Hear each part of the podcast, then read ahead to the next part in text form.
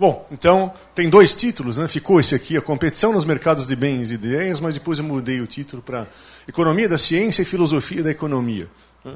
É, enxertos de um lado para o outro. Né? É, bom, é, a nossa conversa vai ter quatro partes. Vou fazer uma introdução, que eu vou resumir o argumento, depois eu vou tratar de um pouco de liberdade no mercado de ideias, e depois falar de uma teoria unificada da competição entre ideias e entre bens. Tá?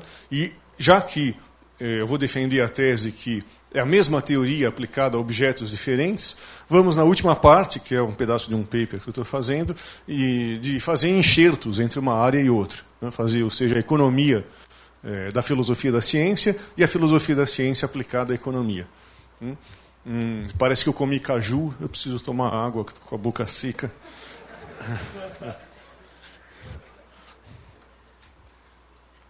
Bom, vamos à introdução.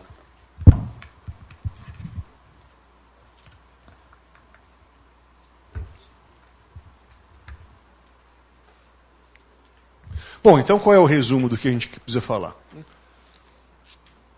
Vira e mexe, as pessoas falam no mercado das ideias. Tá? Então, eh, as pessoas tratam isso naturalmente como uma metáfora. Não existem preço, é, trocas no sentido literal. Né? Tá? Então seria uma mera metáfora. Mas o que eles vão falar, não, não existe. É, quer dizer, não é uma mera metáfora. Tá? Esse autor aqui que eu gosto é, diz que o objeto das duas coisas é o crescimento do conhecimento. Num caso, conhecimento prático dos agentes, no outro lado, conhecimento teórico dos cientistas. Então, a gente pode estabelecer uma teoria sobre é, crescimento do conhecimento através da competição competição tanto no mercado de bens quanto competição no mercado de ideias. Tá? Bom, então é, nós vamos defender que não é uma metáfora, de fato, eu posso ter uma teoria de competição que fala das mesmas coisas, e essa teoria é, tem um nome, né? É, chama epistemologia evolucionária, que reúne pessoas de várias áreas, biólogos, filósofos, economistas, etc., que tentam explicar processos de aprendizado por mecanismos de tentativa e erro, daí o termo evolucionário. Tá? Bom, é, depois de tentar convencê-los que existe uma abordagem então unificada para estudar uh, o mercado, a competição no mercado de ideias e a competição no mercado de bens, nós vamos tratar dos enxertos aqui, a filosofia da ciência aplicada à economia e depois a economia da ciência, ou até a economia da filosofia da ciência, se a gente quiser. Tá? Então, esse é o resumo do roteiro do que a gente precisa fazer. Hum, Bom, vamos começar então com Ronald Coase, um economista líder eh, da escola eh, neo-institucional, bem conhecido, né, que tem um artigo interessante de 74 com esse título, né, O Mercado de Bens e o Mercado de Ideias. Bom, e nesse artigo ele coloca algo como um paradoxo. Né, fala, ah, tem gente que é liberal no mercado das ideias, mas é altamente intervencionista no mercado de bens. Isso seria uma espécie de paradoxo. Né? Será que não existe falhas de mercado no mercado das ideias? Hum? Então, isso indicaria alguma espécie de incoerência. Por que, eu não tenho um intervencionismo no mercado eh, de ideias? Eu não tenho falhas de mercado no mercado de ideias? Bom, é, ou, quer dizer, um autor coerente ele deveria ajustar uh, o seu discurso para ter o mesmo conjunto de crenças de políticas que conduzem as instituições tanto no mercado de bens quanto no mercado das ideias. Se o sentido, se a ideia de que é, o mercado de bens não é, o mercado de ideias não é só um, uma metáfora. Bom, tá, bom, a tese do, do Coase é que não existem diferenças significativas. Eu tenho, embora não tenha trocas monetárias, esse tipo de coisa, eu tenho que estudar institucionalmente a diferença entre interação através de ação voluntária ou interação através de ação coercitiva. Né? Então, tem uma teoria geral da uh, coação contra a uh, coisa voluntária. Né? E eu tenho, nos, nos, dois campos, a hipótese de agentes autointeressados e com informação imperfeita. Né? Então, tem muitas coisas em comum que justificariam uma abordagem comum é, no mercado de bens e no mercado de ideias, e, portanto, permanece o paradoxo. Qual é a solução que ele dá para esse paradoxo? Tá? A solução que ele dá para o paradoxo, não sei se está atrás da cadeira aí para quem está na primeira fila, né? é uma explicação de public choice, uma explicação a James Buchanan. Né? Ele fala: os intelectuais tendem a ser liberais no mercado de ideias porque é o mercado deles próprios. Então, o alto interesse faz com que eles não querem que o seu mercado seja regulado e querem que os mercados dos outros sejam regulados. Que nem é, Bartley, um autor que eu vou citar mais adiante, ele cita. É, é que nem os empresários. Né? Os empresários eles gostam de competição para os seus insumos, né? mas do que eles fornecem, eles querem monopólios. Né? Então, isso é, é um clássico. Né? No mercado das ideias acontece a mesma coisa. Né? Eu quero proteger é, o que eu falo e quero concorrência é, do que eu consumo. Né? Bom, então, é, a tese do Coase, ela tem sentido? Bom, depende então de que teoria a gente usa para justificar a liberdade no mercado de ideias e no mercado de bens. Eu posso ter várias explicações.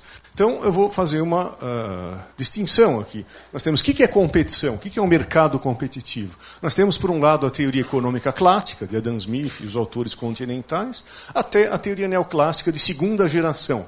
E sobrevive nos autores austríacos, que são herdeiros dos pensadores clássicos, no que se refere à teoria da competição. A teoria da, da, da, competição clássica, ou austríaca, ela não se restringe ao estado final de equilíbrio. Então ela envolve aquilo que os leigos chamam de competição. Ou seja, eu tenho que levar em conta a rivalidade entre pessoas. Então, a essência da competição é a rivalidade empresarial. É um processo de descoberta, de criação de alternativas, de novas formas de eh, atender necessidades a partir dos bens escassos. Tá, então, a essência de um mercado para os autores antigos é a livre entrada. Não tem nenhum burocrata que vai me dizer se eu, sou, se eu posso ou não posso testar uma proposição do estilo. Eu consigo oferecer esse serviço pela metade do custo e com a mesma qualidade. Digamos, Uber. Eu não sei se é verdade ou é mentira, mas vai lá e tenta fazer então.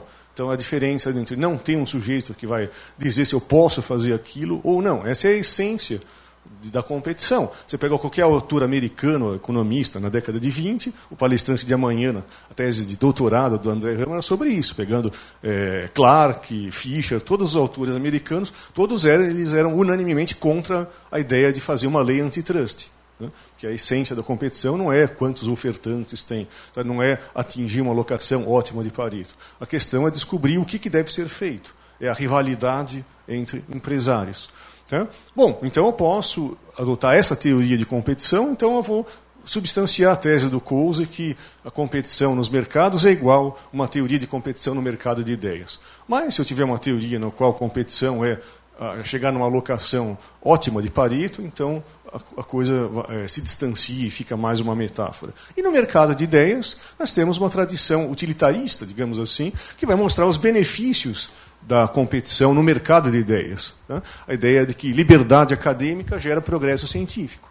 É, do outro lado, eu posso ter um argumento mais moral, né, do estilo: é, eu acho que é uma coisa detestável uh, alguém uh, coagir meu direito de dar opinião. Tá? As duas coisas interagem. Tá? Então, nós vamos ver as semelhanças entre a justificativa utilitarista, digamos, e a justificativa clássica é, de por que é, eu sou liberal no mercado tanto de bens quanto de ideias. Bom, então, a segunda parte não seria necessária numa época mais civilizada. Né? Se a gente voltar aqui, eu deixei passando, época que o Coase escreveu, ele fala a maioria das pessoas defendia simultaneamente um mercado de ideias livre. Né? Hoje em dia, na era do politicamente correto, isso não é mais verdade. Né? Então, hoje nós estamos na época de, como eu disse, é, é, eu sou favorável à liberdade de pensamento, vírgula mais, né, 10 pessoas dizem o oposto do que aquilo. Tá? Então, é, dado essa tradição novolinguística aqui, né, dado o peso da ideia de o que, que é, é liberdade de, de, ideias, é necessário a gente passar rapidamente sobre liberdade no mercado de ideias. Tá? Vamos começar com um autor antigo, só para fingir erudição. Né? Ah, Milton. Tá? Então, Milton, olha como é velho o negócio aqui, 1644, né? Tá buscando lá nos gregos. E, bom, tá bom, piadinha de lado. Tá, então eu tenho no Aeropagítica é, a ideia de que eu tenho um discurso contra a, a, a licença para publicar. Então vamos colocar em termos econômicos. Tem um regulador que está dando uma licença é, para se operar naquele mercado. Ele é contrário a um regulador que dê licenças e defende a livre entrada no mercado de ideias. Por que, que ele defende a livre entrada no mercado de ideias? Porque todo homem inteligente e racional ele tem que conhecer os fundamentos das teorias. Então ele tem que ser exposto aos vários pontos de vistas. Né? Se ele é, tiver alguém regulando aquilo, uma censura real, o conjunto de crenças, então isso vai impedir o processo de aprendizado por tentativa e erro. Né? Vai impedir a competição entre ideias, a rivalidade entre teses diferentes. Então, se eu tiver um monopólio governamental é, sobre que tipo de ideia é adequado ou não, eu tenho, então, um aprendizado, um progresso limitado pelos preconceitos do regulador. Eu me sinto meio idiota falar sobre isso, né? mas isso é tão é negado tanto no dia a dia que é necessário a gente falar um mais um igual a dois. Tá? Então, aqui só uma frase do autor. Aqui. É, é, aquele que destrói um bom livro assassina a própria razão. E o sujeito morre, mas as suas ideias continuam. Então, assassinato ainda intertemporal. Para quem gosta de, do inglês antigo, eu coloquei porque é legal ler o, o inglês com, no texto original. Tá, então, bom, esse é um, um, um ponto clássico para a gente discutir liberdade de ideia. E vamos tentar fazer isso com a ponte é, com a economia. O próximo autor é John Stuart Mill, tá? no famoso opúsculo dele Da Liberdade, o segundo capítulo trata de liberdade de pensamento também, tá? de liberdade de pensamento e de discussão. Bom, uh, a defesa é utilitarista. Uh, ele defende a liberdade de ideias, claro, o instinto é moral, né? mas a justificativa que ele dá é utilitarista. Tá? Para que haja crescimento do conhecimento, para que haja progresso né? No sentido de aumento do corpo de conhecimentos, é necessário que haja um embate entre ideias rivais. Né? E aqui tem explicitamente a ideia de um mercado de ideias. Então, e a discussão que se coloca, então, se será que a verdade prevalece nesse discurso racional, ou tem uma espécie de lei de Gershon, né, que as ideias ruins afastam as ideias boas, né? ou que nem na música, né? quanto melhor a música, menos popular ela é. Né? Tá, então, isso é uma lei da música, né? quanto pior Quanto mais de mau gosto uma música, mais ela vende. Né? Será que no mercado das ideias é a mesma coisa? Né? As ideias boas elas desaparecem ou não? Ou as ideias boas prevalecem no mercado de ideias? Né? Bom, então daí ele começa a ver. Vamos regular o mercado das ideias. Então, três coisas podem acontecer. Eu vou censurar uma certa opinião. Vamos supor que eu vou censurar uma opinião verdadeira. Tá? Bom, Aí o erro é patente. Né? Claro, se eu estou censurando uma ideia que é verdadeira, eu estou impedindo o crescimento, porque eu bloqueio ah, a descoberta da verdade. Né? Esse é o caso mais grave. Mas vamos pegar um, um caso que eu tenho a censura de uma opinião parcialmente falsa. Bom, ele observa que nunca tem uma opinião que é verdade e outra opinião que é falsa em absoluto. Toda visão tem algum fundo de verdade, digamos assim. Eu olho o mundo sob uma certa ótica e aquela ótica faz algum sentido. Né? Talvez seja possível uma síntese é, que seja uma explicação melhor entre as explicações anteriores. Se eu tenho esse tipo de visão de mundo, é necessário ouvir as outras opiniões que o regulador acha falsa para que eu tenha um aprendizado de fato. Então, para pegar o fundo de verdade que tem em cada ponto de vista diferente. Né? Mesmo que a opinião que eu censure seja falsa, ainda assim é ruim censurar aquela opinião, simplesmente porque se receber a verdade é, diretamente por uma autoridade, você está encarando aquela verdade como um dogma. Tá? Você não entende realmente aquilo, só entende um argumento se você lutar contra as alternativas inferiores, e perceber os custos que vêm com certos erros, né? É, a superioridade daquela hipótese em relação a hipóteses rivais. Hum? Então, mesmo que eu esteja censurando uma opinião patentemente falsa, é bom que eu não, não a censure. Tá? Certo? Embora a gente não, precisa, não precise é, é, obter como resultado que qualquer debate, a opinião correta ou que corresponde à realidade seja aquela que vence. Ou, de novo, a gente precisa dizer que eu gero, uma melhora paretiana, ou melhor ainda, um esquema que seja ótimo de Pareto. Tem todas as potencialidades que existem de ideias se combinar, aquela melhor combinação possível vai ser aquela que vai emergir. Então, de novo, voltando às duas visões de como funciona a economia. Eu tenho melhoras paretianas a partir do péssimo de Pareto, ou comparo o mundo real, sempre ruim, com um ideal inatingível, que é o que a gente faz nos livros de microeconomia. Tá? Bom, é, aqui uma frase do Mil, tá, é, olhando aqui no Zoom, é, não tinha percebido que ele tem uma esteca de verruga enorme na testa, eu não, nunca tinha reparado. Bom, é, então, se a humanidade, menos um cabra que tiver uma opinião, né? a humanidade não tem menor direito de calar a boca daquele cabra, mais do que é, tudo, é, do que se esse único cabra, se tivesse poder, poderia calar a boca de todo mundo. Né? Então, tem uma, aqui uma citação do John Stuart Mill. Tá? Então, ainda para encerrar esse tópico da gente falar um pouquinho de liberdade de ideias à luz de metáforas que fazem referência à competição de ideias, vamos passar ainda por alguns autores. Quais são os lugares óbvios? Os lugares óbvios é o espírito das leis. Né? Então aqui está discutindo, discutindo a ideia se crime de opinião é um crime de alta traição. Né? Não tem crime mais arbitrário, nada mais arbitrário que tornar um crime capital a ideia de que as pessoas são responsáveis por discursos considerados incorretos pelas autoridades. Né? Bom, aqui a ideia principal que choca o defensor do politicamente correto. Né? Palavras não são, não são atos, né? palavras permanecem apenas no mundo das ideias. Né? As palavras são palavras, elas não, não são facas. É isso que o mundo moderno tende a ignorar isso, na novilíngua moderna do politicamente correto. Né? Bom, é, se eu pegar aquela frase clássica do Voltaire, que não é do Voltaire, né, eu desaprovo o que você fala, é, mas defendo até a morte o seu direito de fazer aquilo. Parece que a autora é essa senhora aqui, Evelyn, mas que está fazendo um livro para retratar as ideias do Voltaire. Então, por isso que é do Voltaire, mas não é do Voltaire. Não interessa. A, palavra, a frase é bonita, não interessa o autor. Né? Mas encare isso como uma defesa institucional da liberdade, né? contra uma análise caso a caso, um utilitarismo ruim, do caso o cara tem a pretensão de saber os custos e benefícios de cada ação, contra uma visão de mundo hayekiana, que, embora caso a caso eu não sei se eu tenho razão, eu defendo aquilo. Então, no caso que eu tenho opiniões fortes sobre aquilo, mas o que você está falando é besteira, de fato. Como que eu vou defender que o sujeito fale uma besteira? Não é porque eu defendo que deixai mil flores desabrocharem, como diz o Mao Tse Tung. Não, estou dizendo que no ambiente institucional eu não sei dizer a priori quem tem razão ou quem não tem.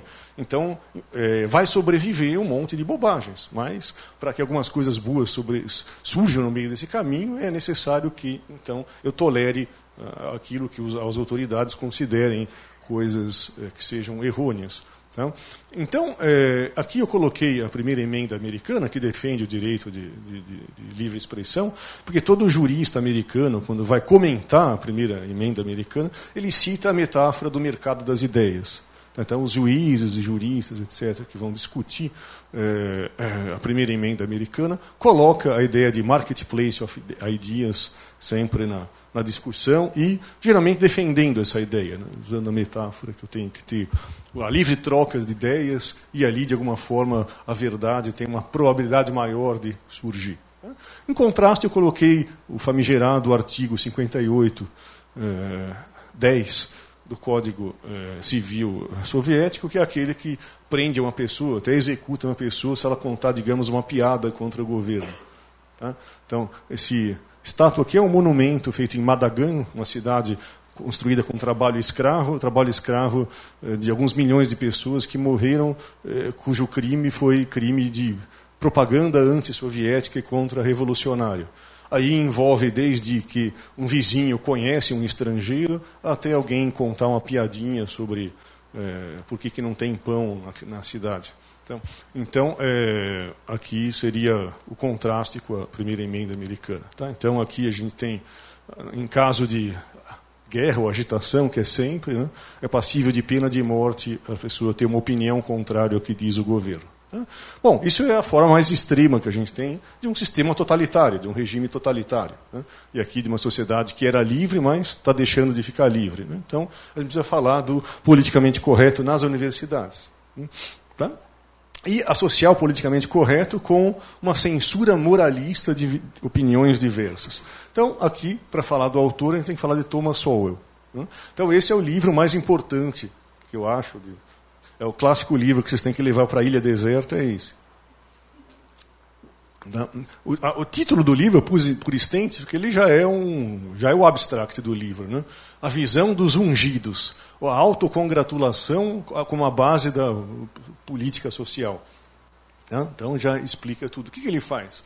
ele contrasta o que ele chama de visão trágica, ou a visão econômica do mundo, no qual existem trade-offs. Se aumentar a verba da educação, diminui a da saúde, porque tem escassez. Então você tem que decidir é, o que fazer com os recursos. Contrário a essa visão do economista, tem a visão dos ungidos, que a discussão é moral. Em vez de ser uma discussão entre meios e fins, se eu adotar tal política, ele vai gerar tal, tal fim desejável economicamente, eu tenho ideia de eu tenho um problema. E se eu tenho um problema, eu tenho uma solução. O que separa a, a, a solução do problema uh, de acontecer é justamente uh, a falta de vontade política, ou a falta de esclarecimento intelectual ou moral das pessoas. Tá? Então surge uma espécie de novo moralismo. Eu vou substituir aquela discussão miliana entre pontos de vista diferentes, que eu valorizo o que os outros têm a dizer, que eles possam perceber um erro que eu não tenha, uh, que tenha passado em branco para mim. Né? Então, eu passo da, da suposição que eu não sou o dono da verdade, né? então eu posso progredir pelo contato, né? pela divisão intelectual do trabalho, né? pelo mercado das ideias, no qual existe uma divisão intelectual smithiana do trabalho, pela visão que o mundo é dividido maniqueisticamente entre é, pessoas que são os ungidos, né? os esclarecidos, e do outro lado os ignorantes ou egoístas. Né? Os caras que não sabem que você tem que, digamos, salvar o planeta e não pode fazer xixi fora do banho, esse tipo de coisa. Tá? Então, se pergunta para a professorinha do meu filho, ela, não, mas se um terço da água é perdido por falta de manutenção do capital, por que você está preocupado com o banho, que é 0,001%, e 30% não importa? A professora fica brava. Né? Por quê? Porque ela não está preocupada com água em absoluto, ela está preocupada com comportamento moralista. Né? Eu tenho uma atitude esclarecida, moral, e você tem uma atitude é, egoísta, você é o ignorante. Tá? Então, bom, né, nesse mundo que eu efetivamente abandono aquela tolerância miliana inglesa, clássica, liberal, né, que eu tenho que ter a, a, contraposição entre ideias, eu tenho a ideia de que a opinião surge como uma agressão. Né? E agressão, olha que ato de novilíngua, né, justifica uma violência física contra as pessoas que têm aquelas opiniões que seriam imorais. Né? Poucas pessoas ficam indignadas com o significado do termo politicamente correto. Se identifica uma opinião como politicamente correta, então, consequentemente, a democracia não deve ser valorizada. Por que eu vou desperdiçar papel permitindo pessoas escrevendo coisas diferentes se eu sou dono da verdade? Se eu possuo a verdade. Né? Então, um exemplo muito bom disso, né, de ação obscurantista moderna, perseguição à ciência por parte de ideólogos, é descrito aqui no Steven Pinker, no livro A Tábula Rasa. Né? Tem traduzido a Tábula Rasa. Né? Ele mostra como desde a década de 50, 60, 60, por exemplo, ele pega John Wilson, que vai escrever sobre sociobiologia, como que esses caras vão num auditório como esse nas universidades e as pessoas impedem fisicamente do sujeito palestrar. Nosso palestrante de amanhã também não queriam que ele palestrasse. Né? Então, tem na década de 60, tem hoje em Ribeirão Preto, ontem. Né? O palestrante de amanhã tinha pressões querendo impedi-lo de palestrar. Né? Tá? Então, eu tenho, é, de um lado, uma visão extremamente científica de mundo. São biólogos, psicólogos, dizendo: olha, é, existem elementos que fazem parte da natureza humana e tem elementos é, ambientais. Os dois interagem de formas complexas. E eles estudam aquilo. E do outro lado, nós temos o que o Pinker chama do modelo padrão da ciência social, que depende de ter 100% é, ambiente e 0% natureza. E vai chamar de quem acha é, que tem pelo menos 1% de, é, de propensões naturais de fascista. Né? Tá? Então são as pessoas, as pessoas que atacam a pedra que atacam os outros de fascistas, porque você tem o risco de, a partir disso, você pode chegar à conclusão que, sei lá, a eugenia seria algo desejável, qualquer coisa assim. Tá? Mas você não vai encontrar nada remotamente parecido nos escritos desses cientistas. Então você tem, francamente, não estou sendo maniqueísta eu mesmo, é, ciência de um lado e ideologia do outro, tá? em nome do politicamente correto, em nome da pretensão do conhecimento. Tá? Então, para quem não, não, não, quer ler o livro do Pinker, é, eu sugiro esse seriado disso. Tem uns sete é, episódios gratuitos, dá para ver lá no YouTube, né? chama Brainwash. Né? Tá? Que ele vai fazendo isso. Ele entrevista um sociólogo, depois entrevista um biólogo sobre o mesmo assunto, e você compara a atitude intelectual dos dois. Tá? Então, é bem interessante a gente olhar isso. Tá? Então, aqui para fechar essa segunda parte da apresentação, eu coloquei uma história em quadrinho que eu gosto, que é o congresso das pessoas que se acham moralmente superiores aos outros. Né? Então aqui tem o fulano que é ciclista, tem o vegano, tem o frutariano e tem o motorista de carro elétrico. Né? Então um chama o outro aqui de seu assassino de, de, de, trigo, né? Você veio aqui dirigindo um carro elétrico, então porque eles estão brigando porque todos eles têm uma palestra que chama Por que, que eu sou melhor do que você? Então, é, tá, então na, na literatura de humorismo, isso já está bem retratado. Né? Ilustra bem uh, self-congratulation, uma base da discussão política moderna, que é totalmente é, é, contrária à ideia de competição entre as ideias. Mas vamos falar de autores mais, um pouquinho mais, uma coisa um pouquinho mais sisuda agora. Polanyi, o Polanyi sério, não, não, não o, o Cal, o, o, o Michel. Né? Então, é, ele tem um livro chamado A Lógica da Liberdade, que ele explora as relações entre liberdade no, no campo das ideias e liberdade no campo é, da ciência. Ele tem um debate interessante que a gente pode colocar um, como um debate econômico. Bernal é um defensor do planejamento central da, da ciência. E Polanyi é um defensor da competição, da livre, do livre mercado de ideias. Então, então antes de a gente falar um pouquinho de, é, do planejamento central da ciência, vamos falar aqui como que ele trata a ideia de é, o livre mercado de ideias. Ele usa fala de um valor que eu, desde quando entrei na academia, eu nunca vi sendo expresso. A ideia de liberdade acadêmica. Liberdade acadêmica, definição, consiste no direito de escolher o problema a investigar, em conduzir a pesquisa sem qualquer controle externo é, e ensinar o assunto em pauta à luz de opiniões próprias. Parece uma coisa corporativista. Né? Eu tenho que fazer aqui o que eu quero, ninguém não preciso prestar é, é, contas à sociedade. Né? Bom, ele faz é, uma metáfora com a ideia de montar um quebra-cabeça. Posso montar um quebra-cabeça com uma equipe, mas no qual tem um chefe e cada uma das pessoas da equipe faz exatamente o que o chefe manda. Ou posso ter uma coisa descentralizada. A metáfora do quebra-cabeça é justamente que não são diálogos de surdo, né? porque as peças do quebra-cabeça têm que se encaixar entre si. Estou investigando a, a verdade. Né? Então, as coisas podem ser que não se encaixem. Mas, no entanto, é bom que eu tenha pessoas fazendo coisas diferentes, com abordagens diferentes, para que eh, esse quebra-cabeça de fato seja construído, ou seja, para que haja o crescimento do conhecimento. Ele fala: bom, não é verdade que eu tenho que ter liberdade acadêmica. Liberdade acadêmica é só metade da história. Qual é a segunda metade da história? É a parte da crítica. Hum?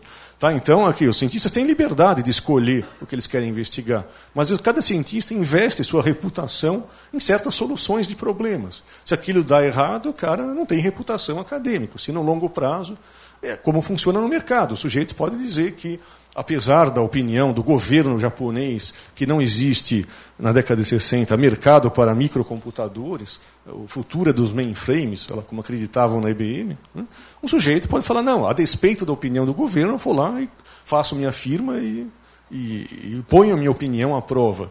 Tá? Então, se eu tiver um, uma estrutura de burocratas dizendo qual é o futuro de um certo ramo da indústria, quem são os campeões nacionais, eu tenho o equivalente a um planejamento central da ciência. Mas, do outro lado, eu tenho que ter liberdade acadêmica para as pessoas terem opiniões diferentes. E reparem que é a mesma forma como funciona a explicação de que é competição para o Hayek. Né? É, ok? Tá? Então, é, eu tenho um elemento que tem que ter liberdade e tem que ter um segundo elemento que é a crítica que vai ser é, vai se manifestar não em, em bancarrota, né, em prejuízo e lucro, mas se manifestar em termos da reputação de cada um dos cientistas. Tá? Compare. Eu vou comparar com o exemplo do planejamento central da ciência, mas o mundo real é algo intermediário. Né? Alguns anos atrás tinha o Genomator Tabajara, né? para você estudar sobre o segundo império, sei lá, sobre qualquer coisa assim, sobre o ciclo da cana, você tinha que pôr o segundo, a ciclo da cana e o genoma da cana de açúcar, senão você não conseguia verbo da, verba da CNPq, da, da FAPESP, esse tipo de coisa. Tá? Então é isso que nós estamos falando. A ideia de que a ciência tem uma função social ou não? Eu devo ter uma liberdade acadêmica? Eh, tá? Então, eh, nós estamos falando da instrumentalização política da ciência. Quando eu era jovem, tinha aquela coisa: a Unicamp é bom, a USP é porcaria, porque a, Unicamp gera patente, a USP gera fulano pensando na morte da bezerra. Né? Tá? Então, e o, e o cuidado da USP fala: não, mas no longo prazo a gente gera mais coisas boas do que se a gente pensar diretamente na patente. Então, o que, a gente tem? O ataque à liberdade acadêmica e à ciência pura. Eu tenho a esquerda reclamando uma função social para as sociedades, para, as eh, universidades. E a direita reclamando que quer retorno de curto prazo do, investimento do, do contribuinte. Tá? No entanto, está cada vez mais difícil para você chegar e falar: eu quero estudar o que eu quero estudar, independente da utilidade para a sociedade daquilo. Mas isso é pré-requisito para que a ciência progrida. Né? É, Polanyi gosta de. Por que, que a ciência no primeiro mundo funciona, no terceiro mundo não funciona, mesmo com verbas gigantescas? Ele fala em termos justamente de respeito ao valor inefável da liberdade acadêmica que ainda existe na Europa e não existe na América Latina, né? colocando de forma. É... Tá, então, o caso, o caso clássico né, de instrumentalização que ele vai explorar é o caso do licenquismo. Né? Licenco é esse picareta aqui, né, que achava que a Mendel era picaretagem, era a genética burguesa. Que história é essa de falar que as pessoas são diferentes? As pessoas são iguais. Então, se colocar todas as sementes no frio, elas vão prosperar. No grande salto adiante, que matou 50 milhões de pessoas, é, o que acontece? Uma opinião central é a ideia que a panaceia, a solução de todos os problemas é o plantio denso. Porque o comunismo diz que as sementes têm que ficar tudo uma do ladinho da outra, elas trabalham em equipe. É, se eu ficar separado, é individualismo das sementes. Tá? Então, bom, isso gera problemas que matou de fome alguns milhões de pessoas. Tá? Mas qual, qual, é, eu estou ridicularizando a ideia de plantio denso, eragem profundo, ou vernalização. É, mas qual é a ideia? No mercado de ideias, tem mais ideias estúpidas do que essas. Mas a questão é que eu tenho descentralização. Se eu tenho 30 ideias estúpidas e um sujeito que tem uma técnica de agricultura superior, adivinha o que vai acontecer. Né? Ele vai, vai fortificar, vai vender mais, vai ter mais lucros. Outros vão imitar o sair do, o sair do mercado.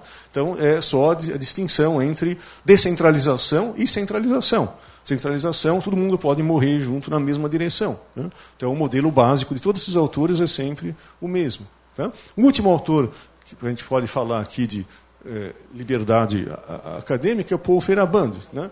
É, ele é um autor que se diz anarquista epistemológico, então essa foto é bem representativa da filosofia dele. Quem é anarcocapitalista devia fazer um trabalho de monografia sobre isso. Vocês são a favor do anarquismo no mercado? Esse aqui é um sujeito defensor do anarquismo na filosofia. É, vocês podem fazer um paralelismo entre Hans Hermann Hoppe e Feyerabend, por exemplo. Bom tema de monografia para quem é libertário. Bom, então o que ele está falando? Ele está falando que regulação no mercado de ideias atrapalha o progresso.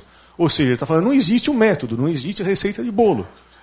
Então, você tem que ter descentralização, tem que ter pessoas que trabalham com é, métodos diferentes. Pode até ser que exista um método superior, mas quem é o infeliz que vai dizer qual é esse método superior? Né? Então, é, de novo, a ideia hayekiana que né, o mercado é um processo de descoberta. não sei precisar a priori, é, ex ante, melhor dizendo, é, qual vai ser a melhor solução é, num processo de aprendizado. Eu não consigo visualizar a resposta antes do processo, senão não precisaria da pesquisa em si. Então a recomendação é, de novo, o mercado de ideias. Né? Ciência numa, numa, numa sociedade livre. Não, não dá tempo da gente discutir, ele fala, mais necessária do que a separação do Estado e da Igreja é a separação das, da, do Estado e da ciência, se a ciência algum dia quiser progredir para valer. Né? Uma frase forte, né? mas não dá tempo de. Então, malandramente, eu vou escapar dessa discussão. Tá? Então, aqui é o Diógenes no barril, e aqui o Alexandre, o Grande. Com, com, aqui atrás tem o presidente do CNPq, isso aqui o presidente da FAPESP. Né? Esse aqui é o Alexandre o Grande, perguntando para o Diógenes, o que, que, eu? O que, que, eu, que, que eu posso fazer para vocês? Dinheiro, iates, mulheres, não sei o quê. Ele fala, não, só saia da minha sombra. Né? Tá, então, tá, então é, é, isso que alguns pesquisadores gostariam de, de, de dizer aos burocratas da ciência atual. É, bom, então, vamos parar de falar para 10 minutos, então vamos. Aquela regra, falta só 10 minutos, deixa eu começar o trabalho. Então, então, então é, a teoria unificada da competição. É, eu tenho que falar de Popper. Popper é conhecido, então eu vou falar muito rapidamente. Mas eu vou tratar de Popper em termos econômicos. E vou tratar do Hayek em termos filosóficos.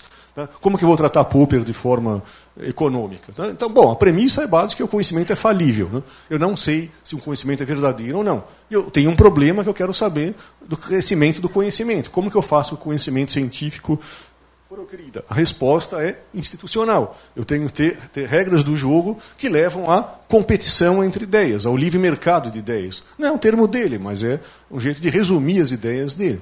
Tá? É, Para o Popper, a racionalidade se identifica com a ideia de atividade crítica. Essa atividade crítica, bom, é, essa visão de ciência é parecida com a nossa visão de como funciona o mercado. Porque tem, de novo, os dois elementos que eu já enfatizei em todos os autores que eu falei até agora. Tem que ter conjecturas e tem que ter refutações. Esse é o título do livro dele. Ou seja, tem que ter um monte de gente tentando coisas diferentes e tem que ter algum jeito de dizer o que é certo, o que é errado, o que é melhor, o que é pior. Então tem os dois elementos. Tenho que ter variação e tenho que ter seleção. Eu tenho que ter rivalidade empresarial, eu tenho que ter lucro, prejuízo. Estou colocando nos mesmos termos da nossa teoria da competição. Não a teoria da competição perfeita, a teoria de Jean-Baptiste Say, a teoria de Cantillon de competição, do Hayek, do Mises, né?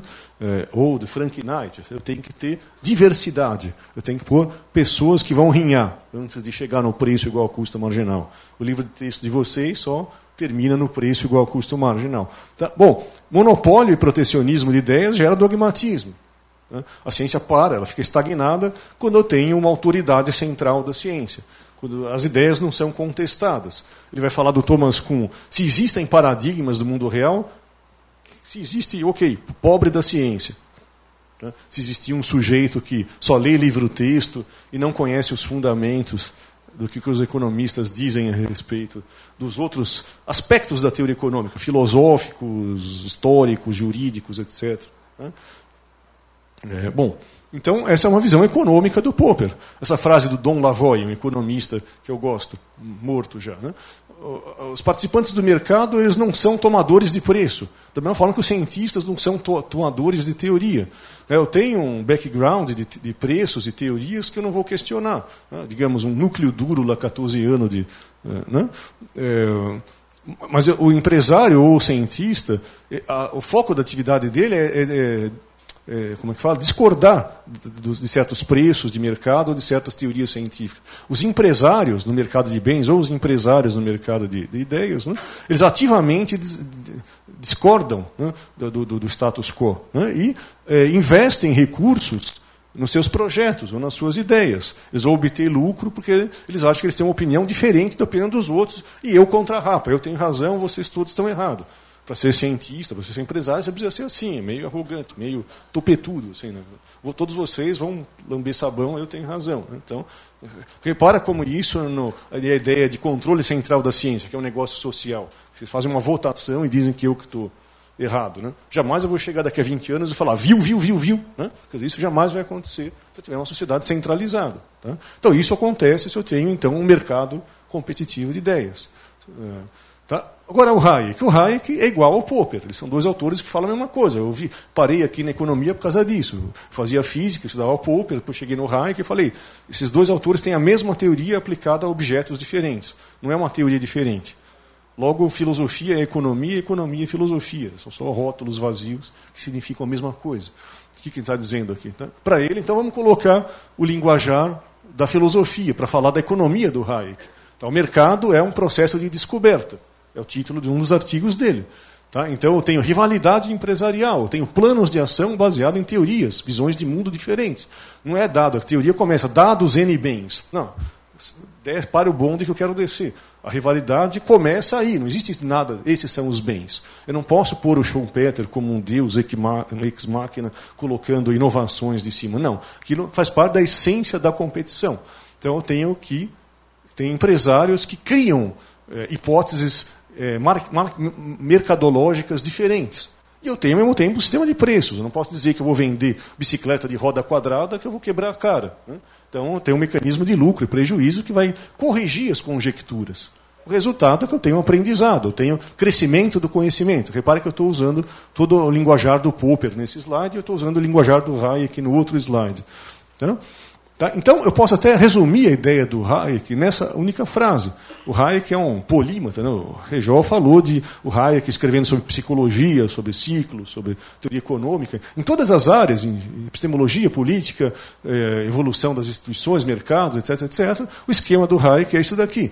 A defesa da liberdade individual repousa, em última análise, no reconhecimento das limitações do nosso conhecimento. Né? Essa é a frase que encapsula todo o pensamento hayekiano. É um autor miliano, um autor clássico do estilo inglês. Tá? Então eu tenho aqui dois fatores. O conhecimento é falível, igual ao Popper. Falível em relação à complexidade do problema que precisa ser feito. Repara que tem que montar um quebra-cabeça do Polanyi. Então eu só consigo fazer isso se houver liberdade, tem que ter conjecturas diferentes.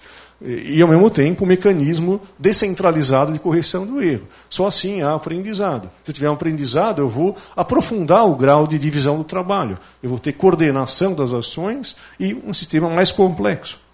Esse sistema só aumenta a complexidade se, de novo, comparando com Marx, se eu é, é, é condição necessária para que haja aumento de complexidade, alienação. Tem um artigo que compara alienação em Marx e Hayek com esse negócio. O Hayek está dizendo aqui, é, se eu não tiver alienação, eu não tenho crescimento. Eu estou condenado à miséria absoluta. Tá? Então, eu, depois, é, bom, dá, não dá mais tempo de eu falar sobre isso. Outro economista, Lusby, né? cientista, é, querem avançar o conhecimento, mas só expondo suas teorias a teste dos seus companheiros, eh, com outras eh, ideias rivais, da mesma forma que os empresários. Tá? Então, de outro autor, eh, pelo vigésimo autor aqui que estou citando, que está fazendo paralelismo entre competição no mercado de ideias e competição no mercado de bens. Bartley, biógrafo do Popper e do Hayek, então, ele fala, os dois autores chegam à mesma conclusão. Eu fui para a academia falando, pô, os dois autores são iguais, eu vou escrever sobre isso e vou arrasar, não sei o quê, daí esse filho da mãe assim, é, vai lá e fala a mesma coisa. Né? Bom, tem vários autores que fazem isso, né? mas basicamente esse autor é autor da tese que os dois autores estão dizendo a mesma coisa. Que é, para que haja é, um processo de aprendizado é, que permita o aumento de complexidade, é, e eu tenho como restrição o conhecimento falível em relação à complexidade do problema de coordenação, eu só consigo fazer avançar através de um esquema descentralizado de aprendizado. Então, o Popper aqui é um esquema do Popper. Eu tenho um problema, eu tenho rivalidade empresarial ou científica, várias teorias rivais. Eu tenho um processo de crítica, de eliminação de erro. Eu tenho um problema modificado. Esse esquema continua. Tá? Então, eu tenho esse esquema em todas as tipos de é, situação no qual eu tenho crescimento com, com, é, limitado que tem que interagir com um sistema progressivamente mais complexo. Tá? Então, finalmente, a última parte, eu tenho quantos minutos? Aí? Uns três? Tá? Então, vamos falar algumas ideias. Bom, se é verdade que esse esquema serve para estudar tanto a economia da ciência ou a ciência da economia, se o referencial é comum dos dois, a gente pode pensar em alguns ganhos de troca. Né? Por exemplo, é, eu tenho um paper sobre isso daqui. Os modelos de aprendizado, do, aprendizado dos agentes eles são pré-popperianos, eles são indutivos. Os agentes já sabem qual é a teoria, quais são as equações que descrevem o mundo real, só faltam dados. É uma questão de informação assimétrica. Né? Então é um mundo baconiano de eu vou deglutindo dados. A ciência é uma bola de neve de deglutir dados. Pô, a gente precisa ter um modelo hipotético dedutivo. Então, o que eu proponho nesse eh, paper? Vamos jogar fora o indutivismo típico dos modelos e vamos colocar empresários popperianos. Vamos encarar as firmas como programas de pesquisas lacatosianos. Tem dogmas dentro da firma, que é o núcleo duro daquela firma. Mas a firma vai mudando as hipóteses no cinturão protetor da firma. Então eu tenho a ideia de que vamos usar toda a literatura de filosofia da ciência para estudar como que ocorre o aprendizado, o aprendizado empresarial. Tá? O empresário some do livro-texto de vocês. Ele existe na economia clássica e na economia austríaca, como eu disse. O que tem uma sugestão é, é vamos dar uma roupagem de filosofia da ciência à, à, teoria do aprendizado empresarial. Usar teorias de aprendizado empresarial é, pós-positivistas, de Popper em diante. Então tem um ensaio que, um, um artigo que explora essa, essa, linha de raciocínio. Esse é o, o trabalho braçal maior é, é, em cima desse slide, mas como o tempo acabou, então eu só estou falando do, do que pode ser feito.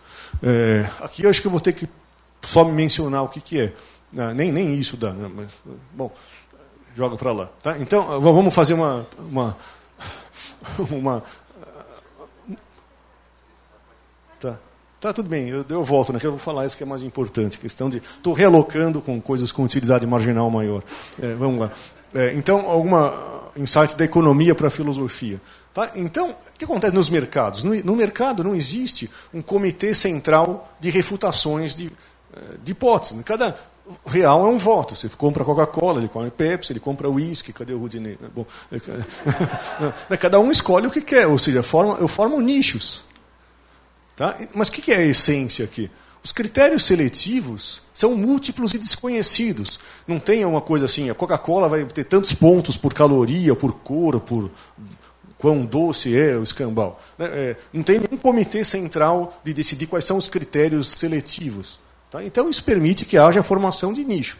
Mas na filosofia da ciência, eu tenho a hipótese subjacente né, que sempre eu tenho uma espécie de é, planejador central da ciência, uma espécie de tribunal popperiano de um sujeito dizendo se a hipótese foi refutada ou não. Mas se eu levar em conta como funciona a competição nos mercados, eu posso ter a formação de nicho. Claro, num sistema que eu tenho pontinho, que nem tem aqui, publicação tal, vale A1, A2, blá blá, eu estou no planejamento central da ciência. Não dá tempo de discutir isso, se isso é planejamento central ou não. Tá? Mas que eu tiver eh, outros sistemas descentralizados, um, um, um autor que, eh, por exemplo, tem poucos pontos, ele tem uma reputação grande porque os critérios seletivos são outros. Uma certa autora, por exemplo, que é especialista em lei antitrust, pode ser acusada no comitê da faculdade, publicou pouco, é improdutivo, mas no mercado é pessoa vista como a pessoa a maior autoridade daquele assunto. Tá? Então, é, se for entrevistar alguém sobre quem manja daquele assunto, você, é, entrevista aquela pessoa a despeito do que diz os critérios objetivos. Qual é a diferença das duas coisas? A diferença entre um critério de ponto centralizado ou um critério de pontos descentralizados.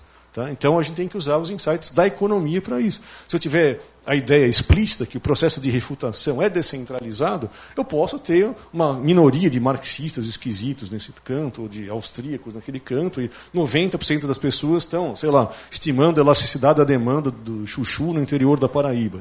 Né? Ou seja, e, e se o Hayek fala uma coisa legal? Morreu o Hayek?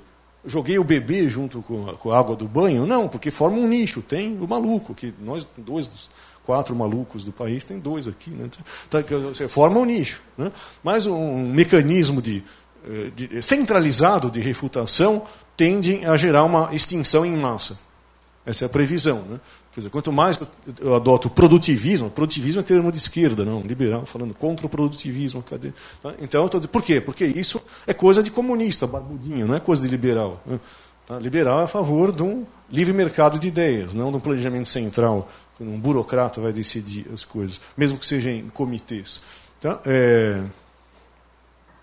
Tá? O Stiglitz tem um artigo muito bom sobre isso, que ele vocês conhecem como a lei de, como a crítica de Lucas, né? a lei de Goodhart, a lei de Campbell, um dos criadores da epistemologia é, evolucionária. Né? Então, você usa como meta um certo indicador, aquilo perde o seu conteúdo informativo. Né? Por quê? Porque as pessoas não vão atrás é, da coisa em si, vai atrás dos indicadores. Aqui é como o Campbell coloca aquilo. Né? Mais um, um, indicador social quantitativo é usado para tomar decisões né, de políticas, né? mais provável é que ele vai ser corrompido por pressões e vai ser só distorções e ruídos. Tá? Então, é, você explode o número de artigos que você publica. Publish or perish, tem bilhões de artigos que ninguém lê. Uma espécie de expansão de crédito que você vai construir um monte de projetos inúteis. Tá certo? Por quê? Porque isso é, um, é um, uma consequência disso daqui. Mas por que, que ocorre? Qual é a microfundamentação desse negócio? Para acabar. Né? Os biólogos não, não, não, não, eles não são enganados por isso. Dawkins, por exemplo, ele distingue claramente entre seleção artificial e seleção natural. Eu posso ter um modelo de seleção que só vai ilustrar como é que funciona aquele mecanismo de aprendizado por tentativa e erro. Já estou acabando. Só que os preços colocados, ele coloca preços entre parênteses, são arbitrários. Tá? Porque eu estou só ilustrando o modo de funcionamento daquilo. Mas, é, eu estou dizendo aqui, os economistas adoram ver isso aqui. Eu vou mexer o tamanho do bico, então eu vou ficar preso aqui no máximo local, não vou chegar no máximo global. Então é uma nova falha de mercado. Quertonomics. Né? Eu não vou ter o teclado de Dvorak, que é superior. Só que os biólogos jamais caem nesse negócio. Porque ele está falando, não, você que é o burocrata regulador, quem disse que a única variável é aqui o tamanho do bico?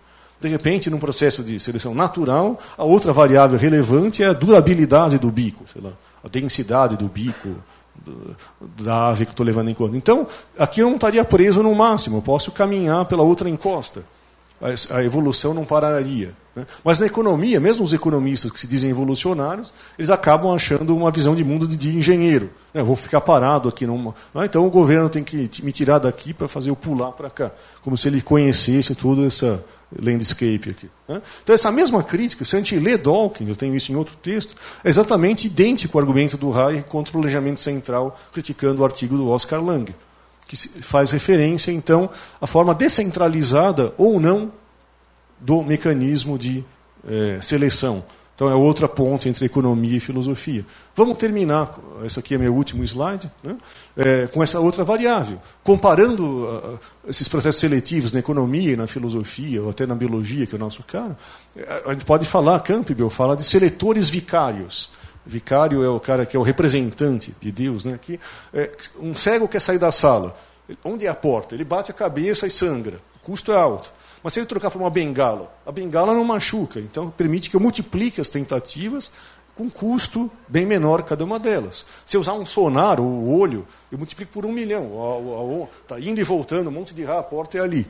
Tá? Então o que acontece? Ou se eu faço um modelo mental, uma teoria de como funciona uma sala tridimensional, eu acho também a, a saída. O que, que ele vai fazer? Então, esses processos de aprendizado por tentativa e erro são marcados de, por processos nos quais tem uma hierarquia de seletores vicários, que permitem que haja mais tentativas e um custo menor de cada uma delas.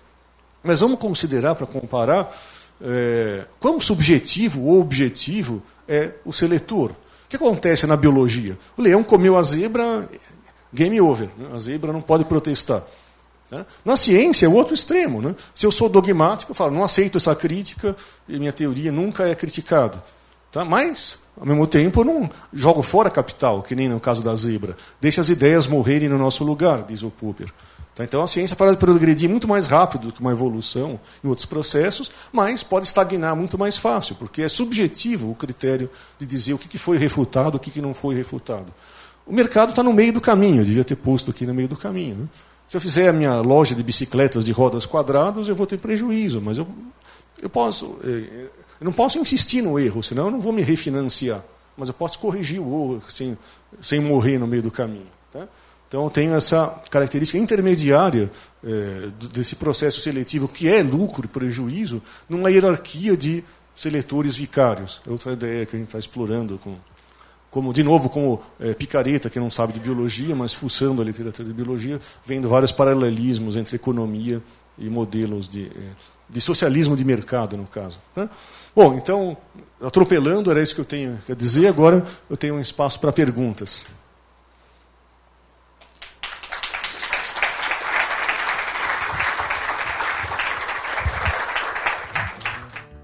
Este é mais um conteúdo produzido pela Faculdade de Economia, Administração e Contabilidade de Ribeirão Preto, a FERP USP. Veja todos os nossos conteúdos em vídeo em nosso canal do YouTube ou acesse o site media.ferp.usp.br para acompanhar também nosso podcast.